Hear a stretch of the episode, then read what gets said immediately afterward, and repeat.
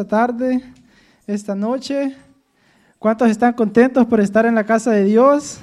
Amén. Dice la palabra que es mejor estar un día en su casa que mil fuera de ellas. Así que deberíamos de estar gozosos, hermano. No importa la situación, la prueba que estemos pasando, sabe que el Señor está aquí y donde está el Señor dice que hay libertad, el Señor es gozo. Así que no importa cómo usted haya venido, usted Aquí está el Señor, como le digo, el que puede cambiar cualquier situación. El mismo Dios de antes que abría el mar rojo, que levantaba a los muertos, que leemos en la Biblia, hermano, es el mismo Dios que está todavía. Solo nosotros los queda creer, amén. Pero es necesario que le creamos para que podamos ver su mano obrar en nuestras vidas. Y así que esta, esta tarde yo le quiero hablar sobre, sobre algo que el Señor me puso en el corazón y es sobre el corazón. Yo le puse de tema el corazón que agrada a Dios. Y en Proverbios 4:23, si me pone Proverbios 4:23, creo que muchos lo sabemos y, este versículo dice, sobre toda cosa guardada, dice, guarda tu corazón, del cual proviene, del cual mana la vida, dice. Así que, sobre toda cosa guardada, dice que guardemos nuestro corazón, porque de él mana la vida. Hay veces guardamos otras cosas, los no, no nos preocupamos por nuestro corazón, por cómo está ante Dios especialmente. Hay veces si el corazón sabemos que está herido, si el corazón está triste, eso es lo que va, va a salir de nosotros. Sabemos cuando una persona está amargada, eso es lo que usted puede ver por sus acciones, por cómo se expresa, usted puede saber cómo está su corazón. Porque incluso Jesús decía que dice que el hombre bueno del buen tesoro de su corazón saca cosas buenas y el malo del mal tesoro, dice, de su corazón, sale lo malo, dice. Decía, de la abundancia del corazón, habla la boca. Así que es muy importante, hermano, que nosotros cuidemos el corazón, que lo guardemos, de no contaminarlo, porque sabemos que este mundo, el diablo, las tentaciones, los deseos de este mundo, sabe que los pueden contaminar nuestro corazón y lo pueden poner este, duro ante la presencia de Dios. Y hoy le quiero hablar de un hombre este, de, David que todos conocemos, sabemos que Dios este, dijo que David era conforme al corazón de Dios. Amén. ¿Cuánto hemos escuchado ese, ese versículo o esa frase? Que David era un hombre conforme al corazón de Dios. Y si me puede poner Hechos, capítulo 13, versículo 22 al 23. Y tal vez nosotros nos podemos preguntar qué tenía este hombre en especial, qué era lo que David hacía, qué eran sus características, hermano, no sé si usted se ha preguntado, para que Dios dijera que este hombre era conforme este, a su corazón. Y déjeme decirle algo, no es que este hombre era perfecto, no es que este hombre nunca pecó, porque tal vez podemos pensar que es que porque él nunca falló, que era de acuerdo al este, conforme al corazón de Dios. Porque todos sabemos la historia de que él le falló a Dios, gravemente, cometió adulterio y no solo eso, mandó a matar al esposo de la mujer que se metió, del esposo de la mujer. Imagínense, y todavía Dios decir que este hombre es conforme a su corazón. así que esta noche vamos a estar estudiando muchas características que decían este personaje que, que fuera conforme al corazón de Dios. Y eso es lo bonito de Dios, hermano, que Dios si usted lee todos los personajes de la Biblia que están en, este, en esta Biblia, que hicieron cosas grandes, cómo Dios pone las conquistas, todo lo que ellos lograron, todo lo que conquistaron, pero también Dios pone sus errores, pone sus caídas, pone sus debilidades, amén, para que nosotros no tengamos excusa, porque si solo leyéramos lo bueno que ellos hicieran, créanme que todos aquí estuviéramos descalificados, amén, empezando por mí, este, es por la gracia de Dios que estamos aquí, no porque somos perfectos, no porque nunca le hemos fallado a Dios, sino que yo creo que cada día le fallamos, pero Dios en su misericordia, Él los perdona, amén, y Él los limpia, y queremos seguir peleando esa batalla. Y como le digo desde el principio, vemos a Moisés, Dios usó asesinos, Moisés asesinó a una persona, Abraham mintió sobre Sara, que era su esposa, Jacobo era un engañador, también vemos a Elías que tenía espíritu de depresión, que se quería suicidar. Solo usted vaya viendo los hombres que Dios usó, que son poderosos en la Biblia. Vemos a David que le digo que cometió adulterio y también mató a la, otra persona. También está Jonás, que era un hombre que iba huyendo de la presencia de Dios. En el Nuevo Testamento, para no ir muy largo, vemos a Pablo, que era un perseguidor de la iglesia, que incluso asesinó a, a Santiago, si no estoy mal. El apóstol Pedro lo negó tres veces a Jesús, se avergonzó de Jesús. Pero esos son los hombres que Dios habla en la Biblia. Como le digo, estos hombres Dios los puso aquí. Esta historia es para que nosotros, hermanos, los leamos y tal vez no hagamos lo que ellos hicieron, lo malo, pero podamos aprender de cómo ellos se levantaron, cómo se levantaron, cómo pudieron seguir adelante a pesar de los errores que cometieron tal vez, a pesar de las fallas que tuvieron ante Dios. ¿Qué fue lo que ellos hicieron para que Dios tuviera misericordia de ellos y pudiéramos ver las hazañas y las grandezas que Dios hizo a través de ellos? Amén. Porque ¿cuántos quieren que Dios que Dios lo use grandemente. ¿Cuántos quieren que Dios haga cosas grandes en su vida, en su familia? Si puede decir amén, si usted quiere que ver la mano de Dios obrando en su vida. Y así que vamos a leer capítulos Hechos, este Hechos 13 del 22 al 23 y dice, quitado esto, dice, le levantó por rey a David, de quien también dio testimonio diciendo, dice, he hallado a David, hijo de Isaí, dice, varón conforme a mi corazón, quien hará todo lo que yo quiero. De la descendencia de este y conforme a la promesa, Dios levantará a Jesús por Salvador a Israel. Si me puede poner el, el 22, hermano. Dice, quitado este, ¿quién fue este? Sabemos que fue Saúl, un rey malo, un rey desobediente, un que tenía un corazón que de verdad no le agradaba a Dios que es el corazón que nosotros no debemos tener, un corazón rebelde que no obedecía a la voz de Dios. Si Dios le decía, ve a hacer esto, él quería hacer las cosas a su manera. Y dice, quitado este, les levantó por rey a David, dice, de quien dio también testimonio diciendo, he hallado a David, hijo de Isaí, varón conforme a mi corazón, quien hará todo lo que yo quiera. Así que dice que David era conforme a su corazón y que iba a hacer todo lo que Dios quisiera.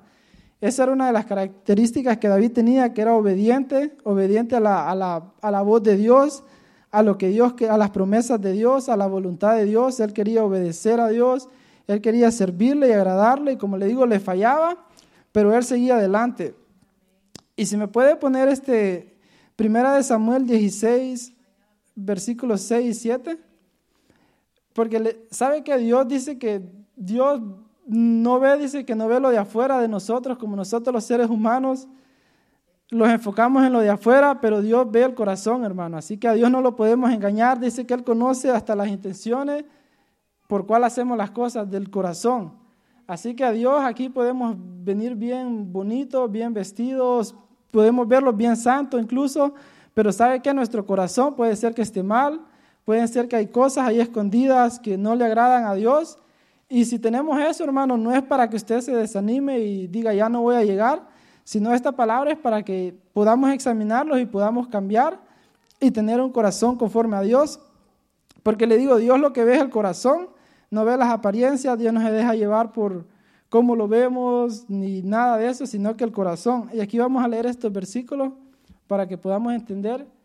Dice el 6, y aconteció que cuando ellos vinieron, él vio a Eliab y dijo, de cierto delante de Jehová está su ungido. El 7 dice, y Jehová respondió a Samuel, no mires, dice, a su parecer ni a lo grande de su estatura, porque yo lo desecho, dice, porque Jehová no mira lo que mira el hombre, pues el hombre mira, dice, lo que está delante de sus ojos, pero Jehová mira el corazón. Amén. Esta es la historia aquí, se la voy a narrar un poco rápida. La historia es que Dios le dijo al profeta Samuel que fuera a ungir un rey a un hijo de Isaí, porque sabemos que Saúl había desobedecido a Dios, Dios lo había mandado en una misión que, que destruyera un pueblo y él no hizo caso, desobedeció a Dios, Dios se, desagradó de él y Dios dice que había encontrado un hombre que era conforme a su corazón, que lo iba, lo iba a obedecer. Y Dios, le dijo a Samuel que fuera donde, donde este Isaí para que ungiera a uno de sus hijos, porque él tenía, creo, siete hijos o ocho con David. Y aquí está la historia de cómo el profeta dice que este hombre trajo a todos sus hijos, pero menos a David, porque era el menor, era el más pequeño, tal vez lo menospreciaba.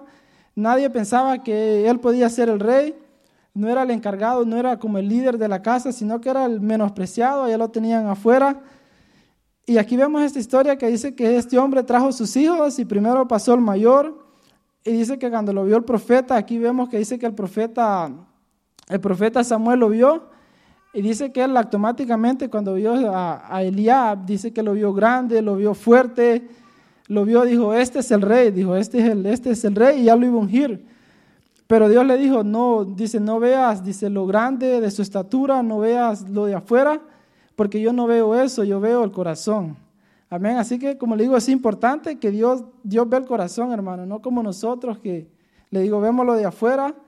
Aquí los solteros, ¿cuántos, los que estábamos solteros o los que están solteros, si usted se fija, cuando una persona anda buscando, póngale a alguien para casarse, primero se ve en lo de afuera, hermano, y no vemos el corazón. A veces, solo porque ve una persona muy bonita, muy bien parecida, usted tiene que ver lo que hay adentro en su corazón. Porque si lo de adentro está malo, hermano, si tiene un corazón que le gusta pelear, un corazón malo, un corazón, usted sabe, este, que no, no le agrada a Dios, que no es obediente, por muy bonito que se vea afuera, sabe que ese matrimonio, esa pareja va a fracasar. Amén. Lo hemos visto en la, usted lo ve en la farándula. Son mujeres, hermano, póngale perfectas, hombres perfectos como deberían de ser, y solo duran un año y se divorcian, incluso a veces ni eso, porque eso no es lo que importa, sino lo que importa más es el corazón, hermano. Lo que está dentro, lo que tenemos como personas, eso es lo que Dios ve, y eso es lo que importa. así que es un consejo para los que están Solteros, sabemos que los hombres dicen que vemos lo de afuera, pero también debería de importarlos el corazón de la persona, si es obediente, si obedece a sus padres. Sabemos que eso, los solteros, ponga atención si obedece a su padre, porque si, como dicen afuera, si no le, no le hace caso ni a su padre, no se va a someter a usted también. Así que, así los que están solteros, así que hay que poner atención, amén para tener una vida, porque la persona que escogemos sabemos que los puede, los puede construir o los puede destruir la vida, así que es muy importante escoger bien, amén, así que usted órele al Señor, no se desespera y vea el corazón, amén, y solo lo puede ver si Dios se lo muestra, porque uno no conoce a las personas, como le digo, uno por fuera, alguien se puede estar riendo con usted, alguien le puede decir te quiero, te amo, pero tal vez su corazón dice te odio, no te quiero ver o le desea lo mal. Así que, pero Dios conoce todo, hermano. Dios, a Dios no se le escapa nada, Él ve lo más profundo de nuestro corazón. Y la primera característica que yo puse aquí, que tenía David, porque yo le digo que yo puse una pregunta aquí, que ¿qué vio Dios en David? Para que pudiera decir esto de que, de que era conforme a su corazón. Como le digo, no es que este era un hombre perfecto, no era que no fallaba, era un hombre imperfecto, hermano, como usted y como, como usted y como yo, que cometía errores. Pero este hombre tenía unas características y la primera que yo apunté aquí es que este era un hombre de, de adoración. Amén. ¿Cuántos sabemos que todos, muchos salmos de los que leemos, muchas canciones, adoraciones que se cantan aquí, este hombre las escribió? Dos mil, este, no sé cuántos años, tres mil, cuatro mil años atrás, y todavía se siguen cantando canciones que él escribió. Era un hombre que no importa lo que estuviera pasando, él adoraba a Dios, si estaba solo, donde sea que estaba, y por eso Dios lo veía, porque sus hermanos estaban, eran soldados, eran, estaban haciendo otras cosas, pero sabe que él andaba solo, dice, con, él era un, era un pastor de ovejas, andaba cuidando las ovejas, pero cuando andaba ahí, dice que él andaba adorando a Dios, le cantaba a Dios porque sabía, sabía tocar los instrumentos, hemos leído que él tocaba el arpa, que cuando el rey Saúl se endemoniaba porque le venía un demonio, este, venía este David y dice que tocaba el arpa y ese demonio se iba. Así que cuando los hermanos aquí están adorando, están tocando los instrumentos, créame que en el mundo espiritual, si usted tal vez viene cargado, tal vez trae un demonio ahí, esas cosas se, puede, se van en el nombre de Jesús, amén. Por la adoración, este, como le digo, este era un hombre de adoración, esa era una de las características que tenía David.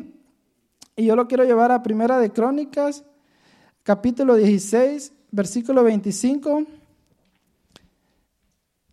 Primera de Crónicas dice, porque, ¿cómo dice? Porque grande es Jehová y digno de suprema alabanza, dice, y de ser temido sobre todos los dioses. Amén. Él decía, grande Jehová es digno de suprema alabanza. Hemos leído, dice que todo lo que respire alaba a Jehová. Si usted lee todos los salmos, la mayoría todos son de adoración, de exaltación. Y muchos, como le digo, no los escribió cuando él estaba, en el, eh, cuando estaba reinando, sino que estos salmos los escribió cuando él estaba tal vez siendo perseguido, tal vez lo querían matar, los enemigos se levantaban contra él.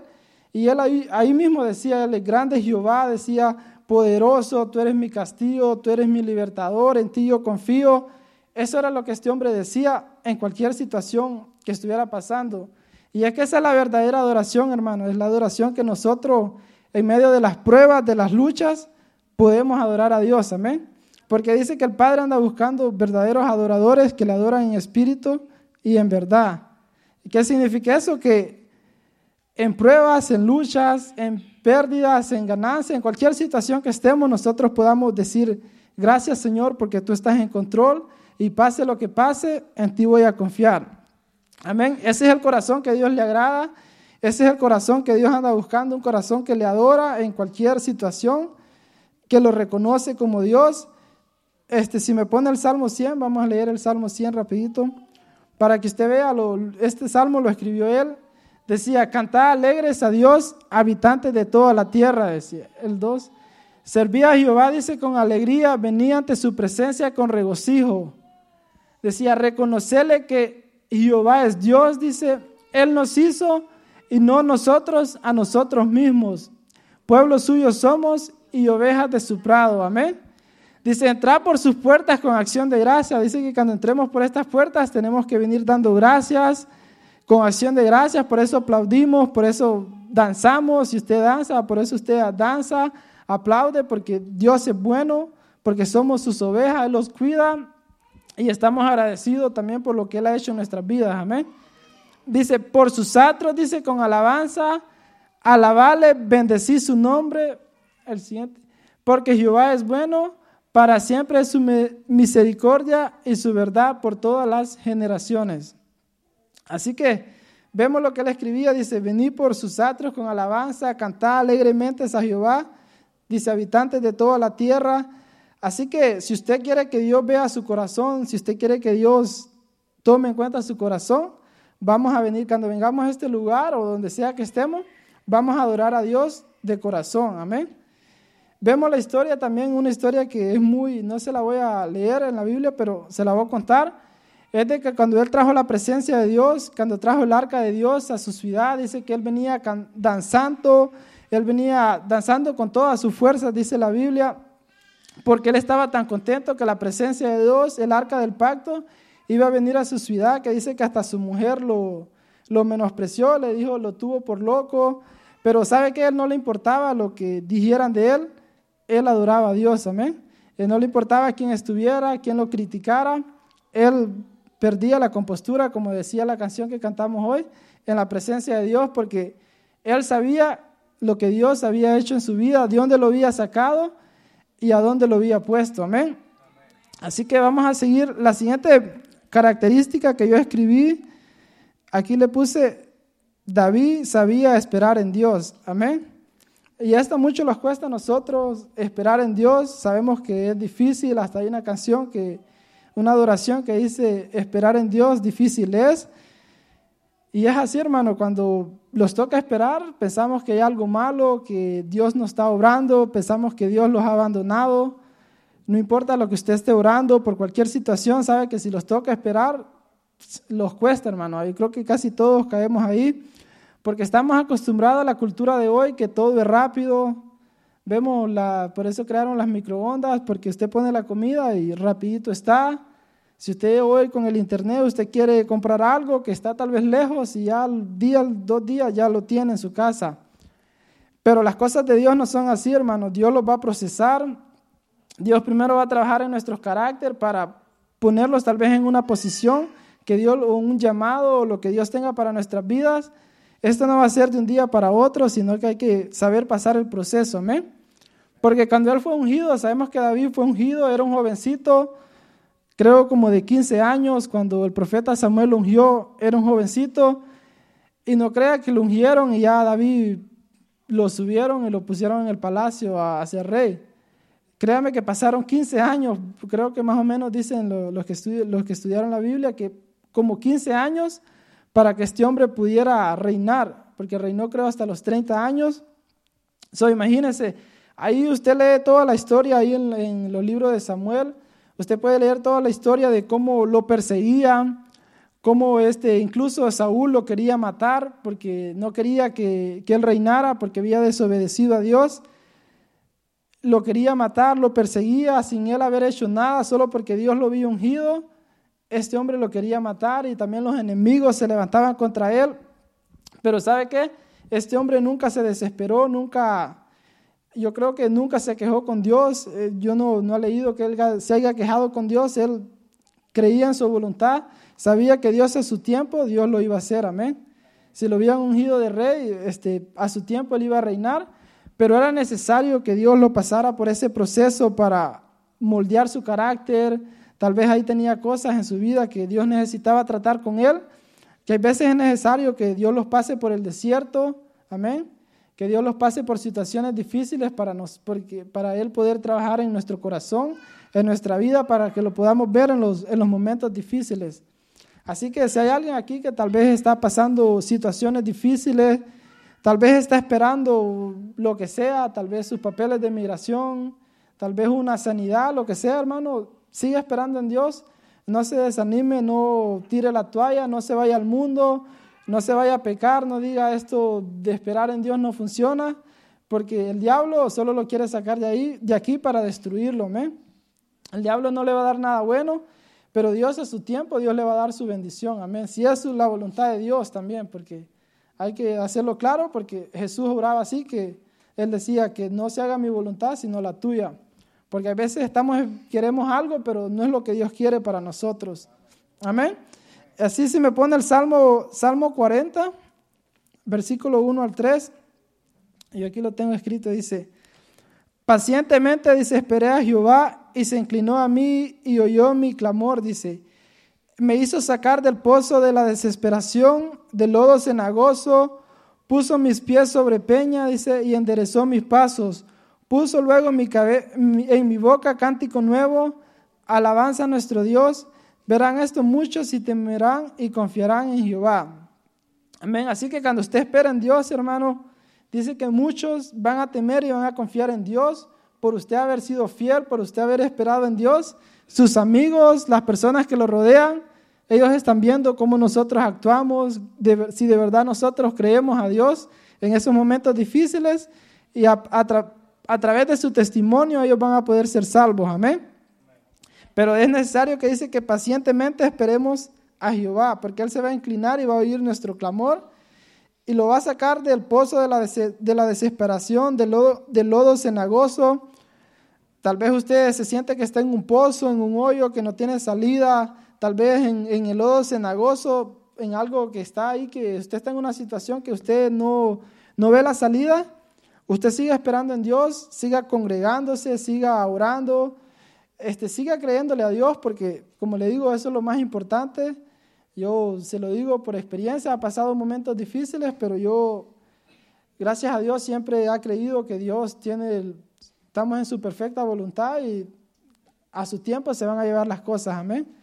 Y Dios cuando menos lo esperamos, hermanos, Él los va a sorprender con lo que usted está esperando. Cuando sea el tiempo de Dios, Dios lo va a sorprender, amén. Dios nunca falla. Este, y el 3, ahora vamos a la, a la característica número 3 y la 3 le puse, él tenía confianza en Dios. Amén. Si me pone el Salmo 27, este hombre dice que yo le puse, este hombre tenía confianza en Dios, no importa, como le decía, la situación que estuviera pasando. 27, él confiaba en Dios, confiaba que Dios lo iba a librar, que aunque un aquí vamos a leer lo que dice. Jehová dice, es mi luz y mi salvación, dice, ¿de quién temeré? Dice, Jehová es la fortaleza de mi vida, ¿de quién he de atemorizarme? El 2. Cuando se juntaron, dice, contra mí los malignos, mis angustiadores y mis enemigos para comer mis carnes, ellos trompezaron y cayeron. Aunque un ejército acampe contra mí, no temerá mi corazón, aunque contra mí se levante guerra, dice, yo estaré confiado. Amén. ¿Cuántos podemos decir eso? Aunque contra mí se levante guerra, yo estaré confiado.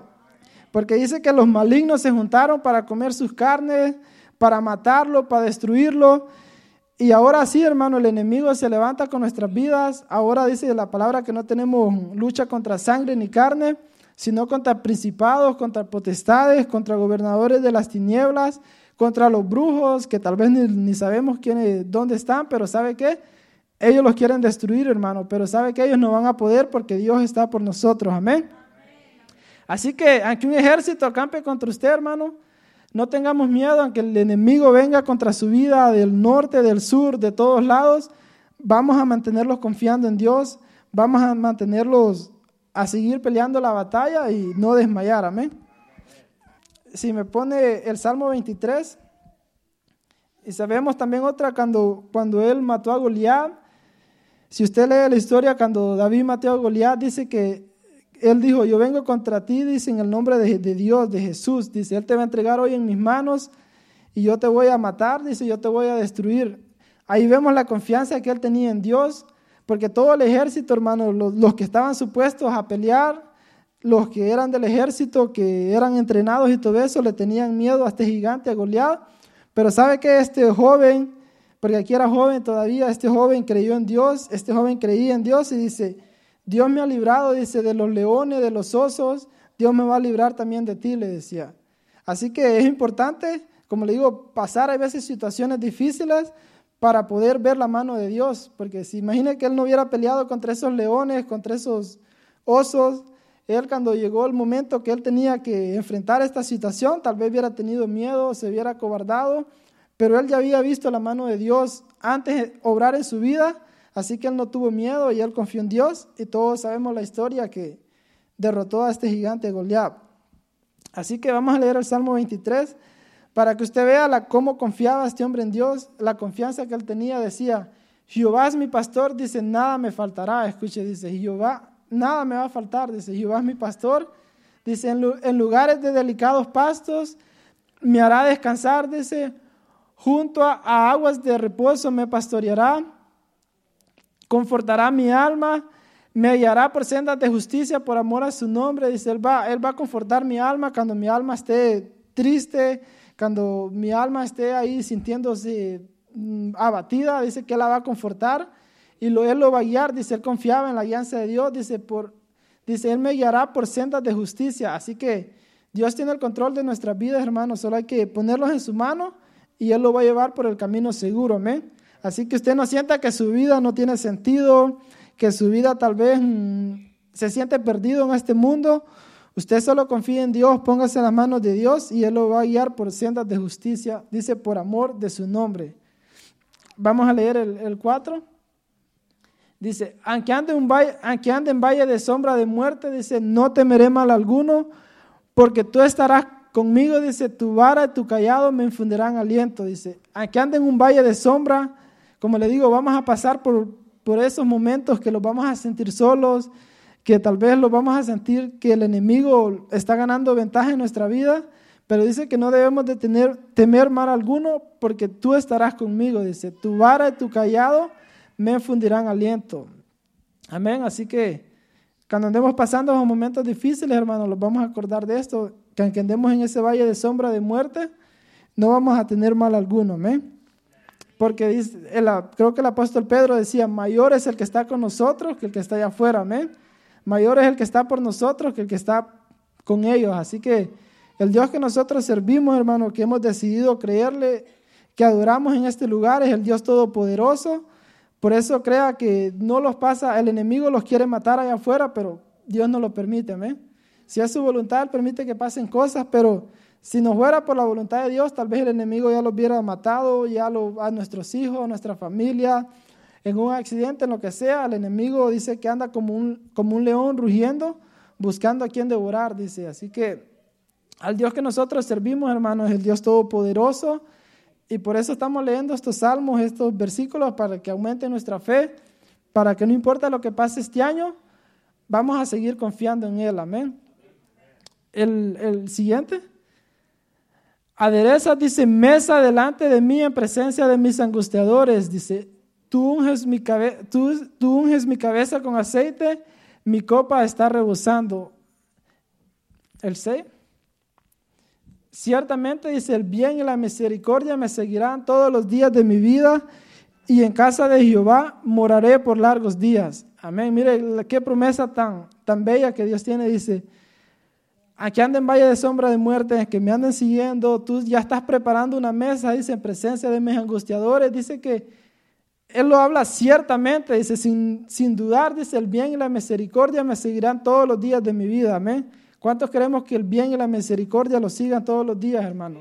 Amén. Hay que, así hay que confiar en Dios. Dice que eso es lo importante, dejarlos pastorear, dejarlos que Él con su vara y su callado los corrija cuando estamos mal, confiar en Él y si estamos mal, como le digo, los va a corregir, pero ciertamente dice el bien y la misericordia los van a seguir todos los días de nuestra vida, no solo un día, no solo una temporada, sino que todos los días, hermano. En, en pruebas, en situaciones, vamos a ver vamos a tener su paz, vamos a tener gozo en cualquier situación que estemos pasando. Amén. Así que creo que vamos a salir con nuestra fe de este lugar. Es lo que quiero que salgamos con nuestra fe, nuestra confianza en Dios al 100, hermano. El 4, el 4 le puse, era humilde y, y, va relacionado y le daba la gloria a Dios. Amén. Sabemos que esa era una de las características de David, es que era un hombre humilde, un hombre que siempre le daba la gloria a Dios, no importa lo que él hacía, él sabía que lo que él tenía, lo que él era, como le digo, era porque Dios lo había permitido, era porque Dios lo había sacado, dice, del anonimato y lo había puesto en alto. Y este era un hombre humilde, era un hombre de corazón humilde, no de apariencia, sino de un era humilde de corazón, porque eh, creo que la Biblia dice que hay que ser humilde. Jesús lo decía, yo soy humilde, humilde de corazón, decía. No de apariencia, y esa es una de las características, hermanos, si queremos que Dios esté cerca de nosotros, si queremos que Dios se agrade de nuestras vidas, tenemos que ser humildes en la presencia de Dios. Cuando venimos a este lugar tenemos que reconocer que de Él dependemos, tenemos que reconocerlo, que Él es el Todopoderoso, que Él tiene control de nuestra vida y tenemos que darle la gloria a Dios en todo lo que, lo, lo que podamos hacer, lo bueno que podamos hacer o lo que podamos hacer este, en su trabajo, en su escuela, si tiene buenas notas, si usted es bueno en lo que hace. Amén, hay que darle la gloria a Dios, que Él sea glorificado en nuestras vidas. Amén. Y vamos a poner primera de Crónicas, este 29, 29, 11. Y yo aquí tengo cuando, tengo, este dice, cuando el rey le iba a dar a su hija, dijo, él dijo, ¿quién soy yo y quién es mi familia para ser yerno, yerno del rey? Esa no es la voy a leer, pero es una historia que, que, está que el rey Saúl, él le dijo que al hombre que venciera al gigante, él iba a dar su hija, y sabe qué dijo él, ¿quién soy yo? Dice, ¿quién es mi familia para que nosotros podamos ser yernos del rey? Ahí podemos ver la humildad de este hombre, podemos ver que no, por lo que había hecho, él no se creía que ya era como la gran cosa, sino que él se mantenía humilde. Así que no importa lo que Dios hermano, lo que logremos en Dios, que siempre los mantengamos con un corazón humilde, dependiendo de Él. Amén. Y vamos a leer primera de Crónicas 29, 11. Y dice, tuya es, oh Jehová, la magnificencia, dice, y el poder, dice, escuche, tuya es, oh Jehová, la magnificencia y el poder, la gloria, la victoria y el honor. Dice, porque todas las cosas que están en los cielos y en la tierra son tuyas Tuyo, oh Jehová, es el reino y tú eres excelso sobre, toda, sobre todos. Dice, tuyo es, Jehová, dice la magnificencia, el poder, la gloria, el honor. Dice, todo lo que está en el cielo y, en la tierra, dice, son tuyos. Es lo que le digo, este hombre reconocía que todo era de Dios, que todo venía de Dios y que la gloria y la honra era para Dios. Amén. El 12. La riqueza, dice, la gloria proceden de ti, dice, y tú dominas sobre todo. En tu mano está la fuerza y el poder, y en tu mano el hacer grande y el, y el dar poder a todos. El 13. Ahora pues, Dios nuestro, dice, nosotros alabamos y lo, y tu glorioso nombre. El 14. Porque dice, escuche, aquí mismo, aquí va a decir esta frase también, dice, porque ¿quién soy yo? Dice, ¿quién es mi pueblo para que pudiéramos ofrecer voluntariamente cosas semejantes. Dice, Pues todo es tuyo y de lo recibido de tu mano te damos. Amén. Dice, todo es tuyo, Dios. ¿Quién somos nosotros? ¿Quién es mi pueblo? Para que pudiéramos venir a ofrecer. Ellos trajeron una ofrenda para el templo. Lo trajeron con gozo, con alegría. Pero este hombre decía, si no te estamos dando, si todo es tuyo, más bien de lo recibido, de lo que tú los has dado, de eso te damos. Amén. Y así deberíamos de nosotros mantenerlo recordar siempre en nuestra vida que todo es de Dios y que Él nos da la fuerza, Él nos da la sabiduría, Él nos da las habilidades para nosotros tener lo que tenemos. Amén. Vamos a poner el Salmo 144, capítulo 1 al 2. Aquí vamos a ver que le da la gloria a Dios. Dice, bendito sea Jehová, dice, mi roca, quien adiestra mis manos para la batalla y mis dedos para la guerra. Escuche, misericordia mía y castigo, y mi castillo, dice, fortaleza mía y mi libertador, dice, escudo mío en quien he confiado, el que sujeta a mi pueblo debajo de mí. Si pone el uno, si me dice, bendito sea Jehová, dice, mi roca, quien adiestra mis manos para la batalla y mis dedos para la guerra. Él primero le da la gloria a Dios, dice, bendito sea Dios, mi roca, mi fortaleza, de quien yo dependo, dice, y dice, Él es quien adiestra mis manos para la batalla y mis dedos para la guerra. Aquí Él está dando la gloria a Dios de lo que Él sabía. Sabemos que era un guerrero poderoso en la batalla. Él decía, Dios es quien adiestra mis manos para la batalla, dice, y mis dedos para la guerra. So, él dependía, él sabía que lo que él hacía, lo que él podía hacer era porque Dios le había dado la habilidad. Amén. Así que nosotros no somos guerreros, pero creo que todos trabajamos aquí y si hacemos algo bien, hermanos, si hacemos algo de buena manera, si Dios nos ha dado la sabiduría, que le demos la gloria a Dios, amén. Que lo recordemos siempre de, decir que gracias a Dios que, hemos, que Él es quien nos da la sabiduría, quien es quien nos da la habilidad para hacer lo que hacemos, amén. Es muy importante de que siempre los mantengamos humildes, como le digo, ante su presencia y dándole la gloria y la honra a Dios. Y aquí tengo este, aquí tengo el 5 y yo le puse, era, eh, David era buena persona, hermano. Este era una persona que no era de mal corazón. Yo le puse, no le deseaba el mal a nadie, aunque le hicieran mal, él confiaba en Dios, que Dios era su juez, que Dios, como leímos, que Dios era su salvación, que Dios era su roca, su castigo, Dios era su libertador. Hay una historia que, bueno, hay muchas historias que podemos ver esta, como este era un hombre de buen corazón, cuando el rey, este rey, el rey Saúl, le prometió darle a su hija mayor, una de ellas es que él le dijo, yo le iba a dar la hija mayor al que venciera al gigante. Y sabe qué, hicieron todos los planes, pero al final no se la dieron a él, se la dieron a otro. Y sabe que él no se enojó, él no, no empezó a, quejarse con Dios, no dejó que la amargura llegara a, a su corazón, sino que él siguió creyendo en Dios. Como le digo, él no dejó que esas cosas tomaran control en su vida, en su corazón, porque le podían afectar. Y imagínense que nosotros los hagan una promesa y que después los digan que no. Yo creo que a veces si alguien, si le dice le vamos a dar una posición, póngale en la iglesia para poner un ejemplo y tal vez no se la dan, hay personas que se enojan hasta se pueden ir de la iglesia. Y David, no, hermano, aquí le dijeron, te vamos a dar esta mujer, te vamos, esto es lo que te vamos a dar. Y al final, si le digo, se la dieron a alguien más. Y él no, como le digo, no se quejó, sino que él siguió adelante y al final le dieron a la menor pero eso no era lo que le habían prometido a él. Y vamos a primera Samuel 24, 1, al 7. Vamos a ver cómo este era una buena persona, cómo tenía un buen corazón. Aunque sabe que este hombre, yo estaba analizando, este hombre estaba en la ley, pero él vivía bajo la gracia. Estando en la ley, vivía bajo la gracia porque aquí en esta, esta historia que vamos a leer, este, Saúl lo andaba buscando para matarlo porque sabemos que Saúl le tuvo envidia y lo quería matar porque lo, sabía que Dios estaba con él y él pensó que matándolo se iba a deshacer de David y lo andaba buscando para matarlo.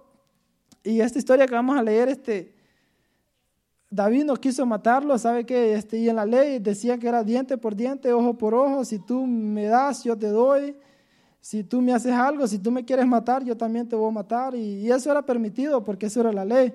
Pero en la gracia Dios nos dice que si los ofenden hay que perdonar, como Dios los perdona a nosotros, como Él perdonó nuestros pecados, dice que nosotros debemos de perdonar. Así que Él estando en la gracia, hermano, Él ya conocía, estando en la ley, ya conocía de la gracia de Dios, que era perdonar. Y vamos a leer esta historia aquí, primera de Samuel 24, del 1 al 7. Y dice, cuando Saúl volvió, dice, de perseguir a los filisteos, le dieron aviso diciendo, he aquí, David está en el desierto de Engadi, dice el 2. Y tomando Saúl tres mil hombres escogidos de todo Israel, fue en busca de David y de sus hombres por las cumbres de los peñascos, de las cabras monteses. Y cuando llegó, dice, a un redil de ovejas en el camino donde había una cueva, entró Saúl en ella para cubrir, para cubrir, dice, sus pies.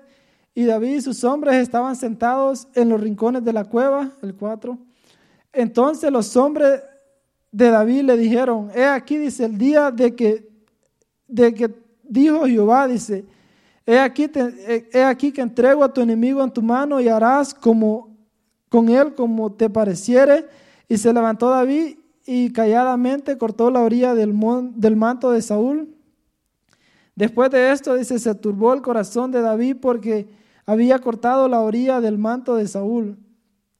Y dijo a sus hombres, Jehová me guarde de hacer tal cosa contra mi Señor, el ungido de Jehová, que yo extienda mi mano, dice, contra él, porque él es el ungido de Jehová. El 7.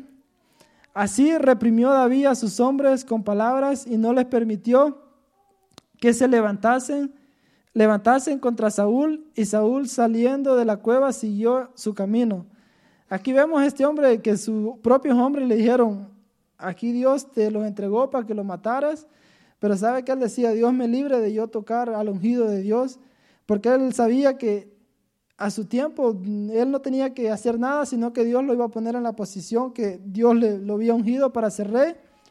Él no tenía que matarlo, él no tenía que básicamente forzar las cosas, sino que Dios a su tiempo, Dios iba a encargar. Y aquí vemos el corazón de David, hermano, cómo tenía un buen corazón. Este, así que debemos de ser nosotros, hermanos, debemos de, tener un buen corazón, de saber perdonar. Usted ha escuchado que incluso hay cristianos que dicen que si me la hacen, me la pagan o no te dejes, devuélvelo, pero eso en realidad está mal, hermano, porque deberíamos de, hay veces de ser humildes, hay veces mejor quedarlos callados y dejar que Dios tome el control en la situación y dejar que Dios sea nuestro juez, dejar que Dios se encargue y que, como le digo, Él a su tiempo, Él va, va a tomar justicia, amén. Así que vamos a ver, tenemos como tres más, vamos yo creo que sí los le, vamos a, vamos a, tenemos, vamos a buen tiempo. Así que el número 6 yo le puse que era un hombre misericordioso. Si me pone segunda de Samuel 9:3, vamos a leer aquí, dice el rey, dice el rey le dijo, no ha quedado nadie de la casa de Saúl a quien haga yo misericordia de Dios. Y Siba respondió al rey, aún ha quedado, dice, un hijo de Jonatán lisiado de los pies, y sabemos que era Mefibosé. Imagínense, este hombre dice, no ha quedado nadie de la casa de Saúl en quien yo haga, quien, a quien yo haga misericordia de Dios. Aquí vemos el corazón de este hombre, era un corazón misericordioso, porque la mayoría de los otros reyes lo que hacían cuando ellos llegaban al poder no era ayudar a la familia del rey, sino era matar a toda su descendencia para que no se levantaran contra él y le fueran a quitar su posición. Y vemos aquí este hombre que dice, no ha quedado nadie de la casa de, Saúl en quien yo haga misericordia. Y ahí le dijeron, sabemos la historia de Mefibosé, que dice que era lisiado de los pies y que David lo trajo a su mesa y lo hizo como uno de, de sus hijos. Y le dijo, hoy te vas a sentar en la mesa con el rey, ya no vas a estar allá afuera, sino tú vas a estar con el rey. Vemos aquí el corazón de este hombre, un corazón misericordioso, vemos que era una buena persona. Por eso Dios a pesar de sus errores, Dios no veía sus errores, sino que Dios veía estas cosas, amén, de él. Y por eso Dios pudo decir que era conforme a su corazón. El 7 dice, amaba la casa de Dios y su presencia, amén. Este eh, fue el que escribió un salmo, que, un salmo que es muy conocido que dice, yo me alegré con los que me decían, a la casa de Jehová iremos. Amén. Otro salmo que él decía, mejor es un día en tus atrios que mil fuera de ellos. Esas son las frases que este hombre tenía. Este hombre amaba la casa de Dios, este hombre quería estar en su presencia, la presencia de Dios era lo que él importaba, hermano, más que su reinado, más que, lo que las posiciones que él tenía. Era de él estar en la casa de Dios. Y por eso sabemos que él le quería construir un templo a Dios en el cual Dios pudiera habitar, porque él decía, todos tenemos un, lugar, pero decía, la presencia de Dios no tiene un lugar donde pueda estar. Y él quería, pero sabemos que Dios no lo dejó porque le dijo que había derramado mucha sangre, mucha sangre porque era un guerrero. Pero este era un hombre, hermano, que amaba la presencia de Dios, amaba la cosa de Dios. Y vamos a leer el Salmo 27, 4. Y que así seamos nosotros, hermano, que amemos la, la, casa de Dios, que amemos congregarlo, que amemos estar en su presencia, que tengamos ese hambre, ese hambre por su palabra, por la presencia de Dios.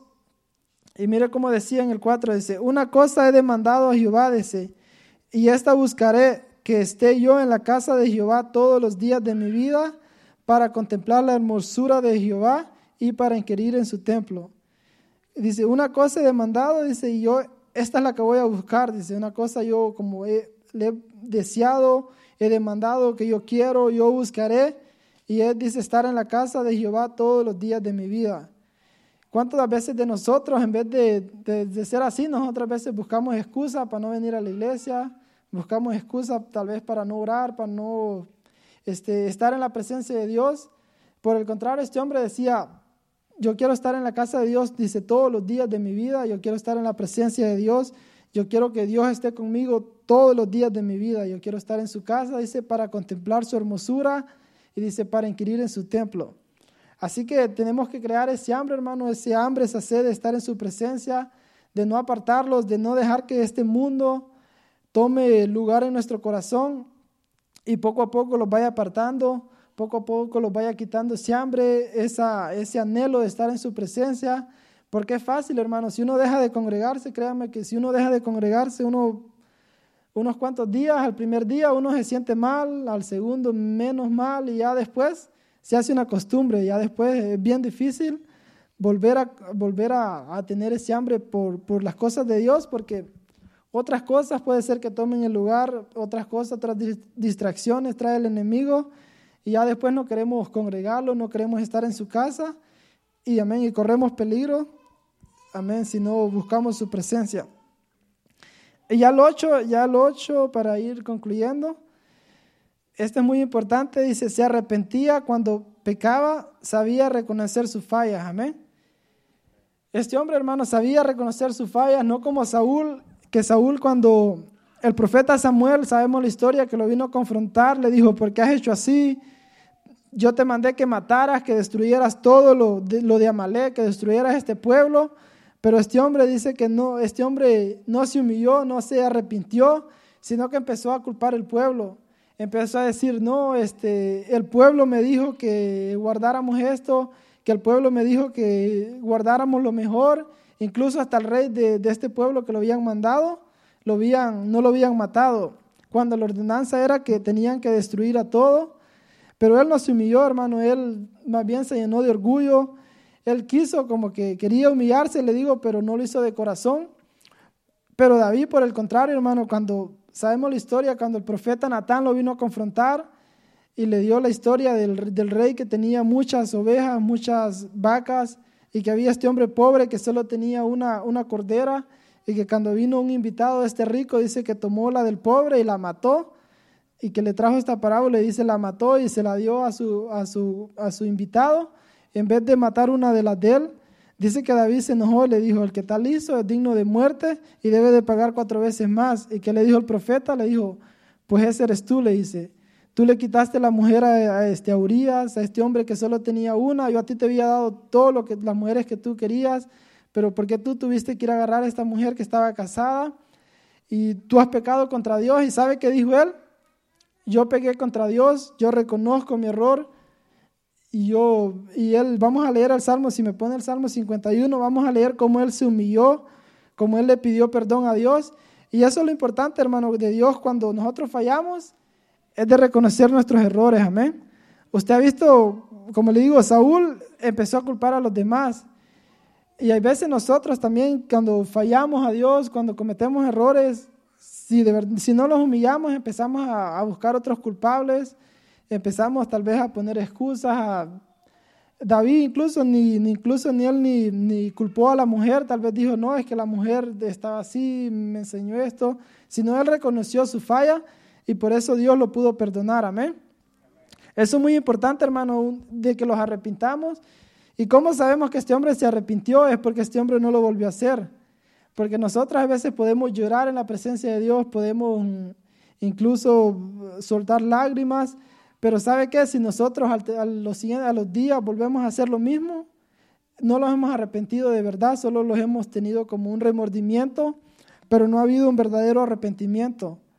Cuando nosotros fallamos es necesario, hermano, que los apartemos de lo, lo que hicimos, que no lo volvamos a hacer, amén. Ese es el verdadero arrepentimiento que Dios anda buscando. No tanto las lágrimas, no tanto llorar y, decir un montón de cosas ante su presencia, sino lo que Dios espera de nosotros es que cambiemos nuestras actitudes, que cambiemos nuestro camino y que hagamos las cosas bien, amén.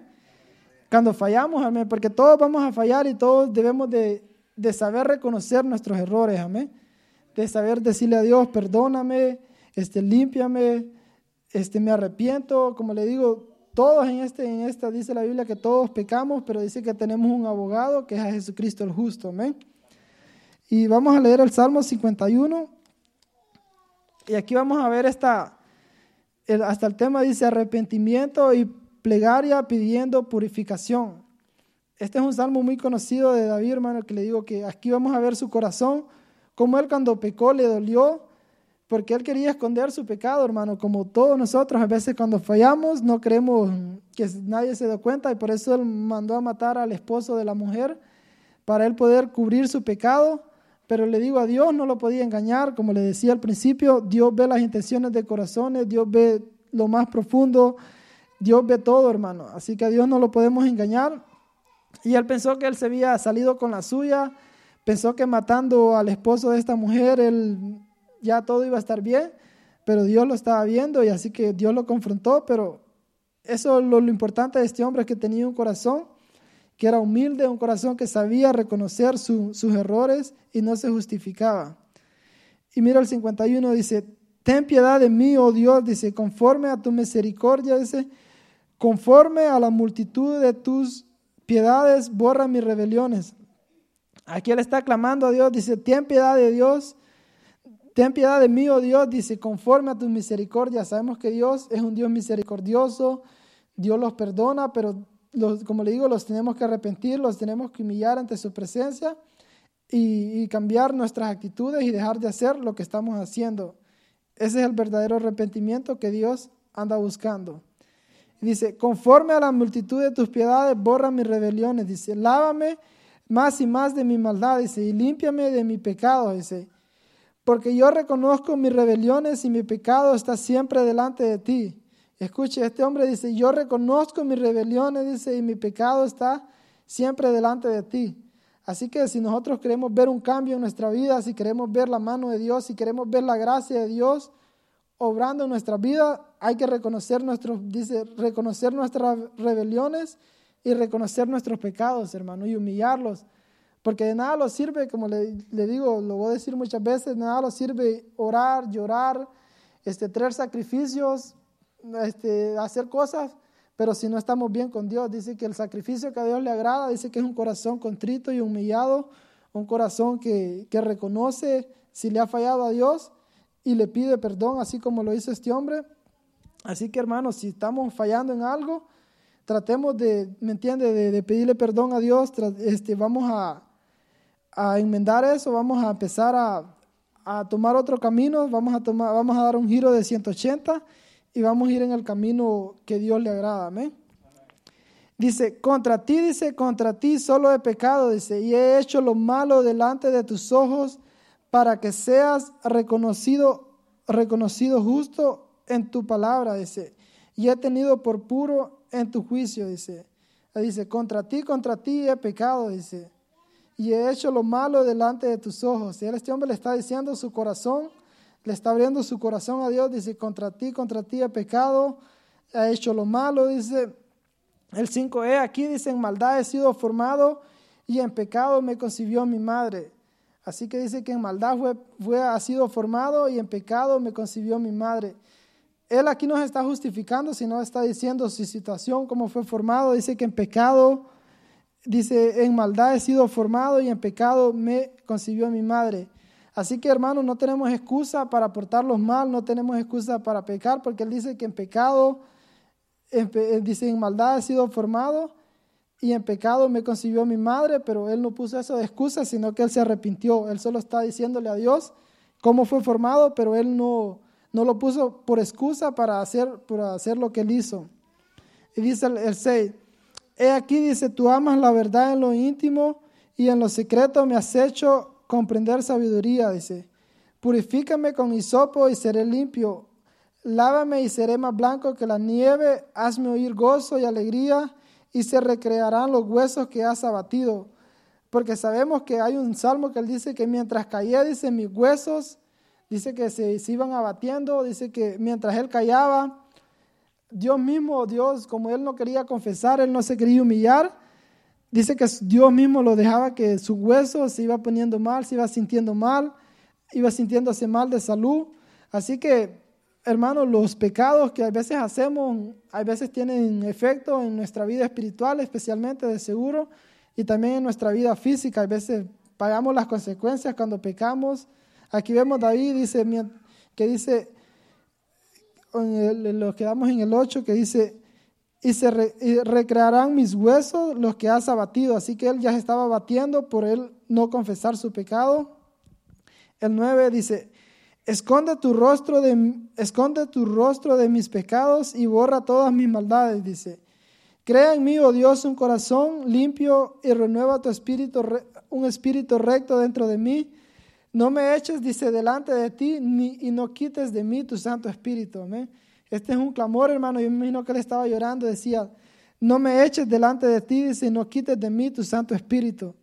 Porque si Dios quita su Espíritu, hermano, ya somos nada. Si Dios quita, si Dios los echa delante de su presencia, si ya no tenemos la presencia de Dios en nuestra vida, si el Espíritu de Dios ya, está, ya no está con nosotros, hermano, créame que vamos a, vamos a vivir una vida amargada, vamos a vivir una vida que no le vamos a hallar sentido. Y cuando pecamos, cuando fallamos, sabemos que dice la palabra de Dios que contristamos al, al Espíritu de Dios, al Espíritu que Dios ha puesto en nosotros. Así que es muy importante, hermano, que vivamos una vida agradable a Dios para que el Espíritu Santo no esté contristado y que su presencia de Dios no esté alejada de nosotros. Y dice el 12, Vuelve, vuélveme el gozo de tu salvación y espíritu noble me sustente. Amén. Sabemos que cuando pecamos, hermano, cuando le fallamos a Dios, este, viene el enemigo, los quita ese gozo de la salvación. Por eso vemos que cuando las personas le fallan a Dios, empiezan a hacer cosas malas, ya no están contentos, ya no vienen a la iglesia gozosos, ya se sienten tristes. Y ya usted se puede dar cuenta que algo está mal, que algo está pasando. Pero ¿sabe qué?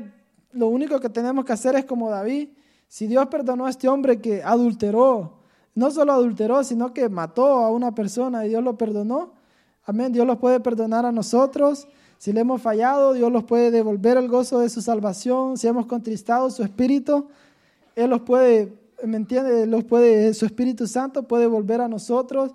Si los hemos, si los hemos alejado de su presencia, amén, los podemos acercar a su presencia, pero hay que humillarlos, hay que reconocer nuestros errores y hay que, como le digo, hay que buscar la presencia de Dios, amén. Y, y este, ya se ha llegado la hora, si pueden pasar los adoradores. Yo le voy a invitar que usted se ponga de pie y usted analice la enseñanza, hermano, ahí en su lugar. Usted, eh, de todo lo que vimos, las características, usted ahí adelante de Dios, Dios, como le digo, nosotros aquí no conocemos el corazón, pero usted, usted y Dios, usted, usted sabe cómo están las cosas. Si usted tal vez está haciendo algo malo, ha hecho algo malo, si tal vez ha perdido el gozo de la salvación, si usted tal vez no se siente salvo, esta es la noche, hermano, que usted puede orar al Señor, que usted puede arrepentirse. Si no ha recibido a Dios, usted puede hacer la oración de fe. Y esta noche, ¿sabe qué? Usted se puede ir con el Espíritu Santo de Dios, se puede ir con su presencia y se puede ir gozoso. Amén. Así que yo voy a invitar al pastor que pase enfrente y los hermanos con una adoración. Ahí usted en su lugar.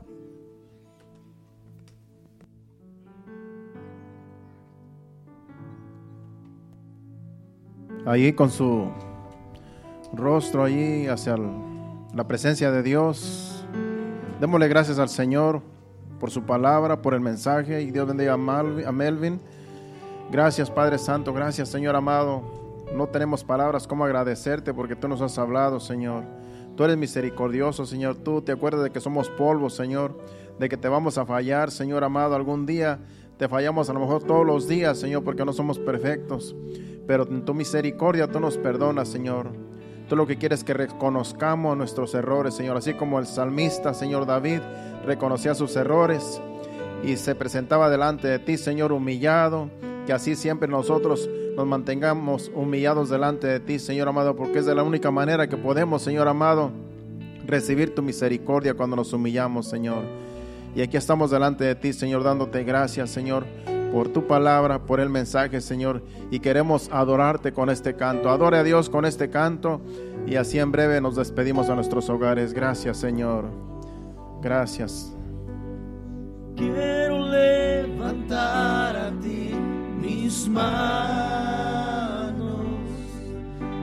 maravilloso Jesús, milagroso Señor, llena este lugar de tu presencia, haz descender tu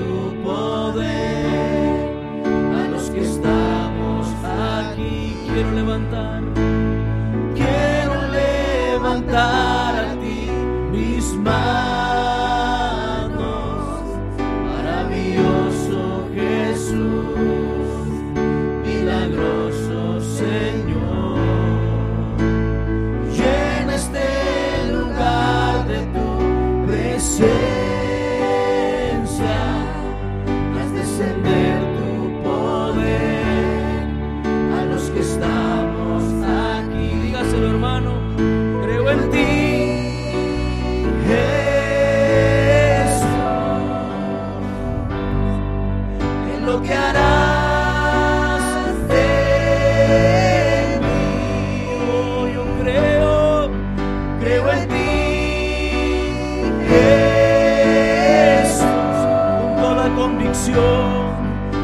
en lo que harás.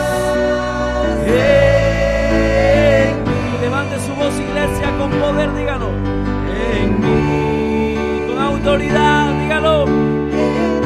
Y con toda fe, recibe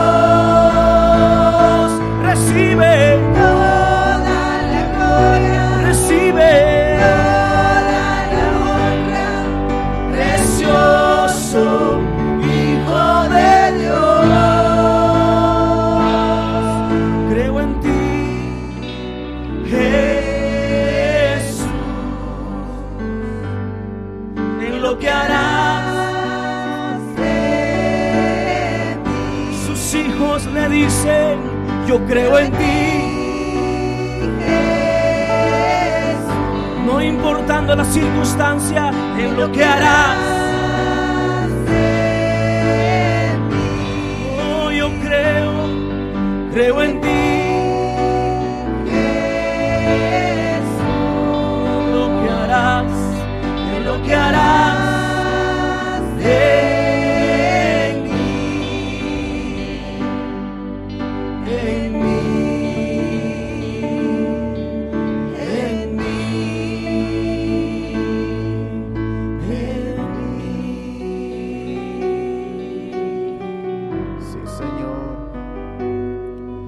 Harás grandes cosas en nosotros, Señor amado.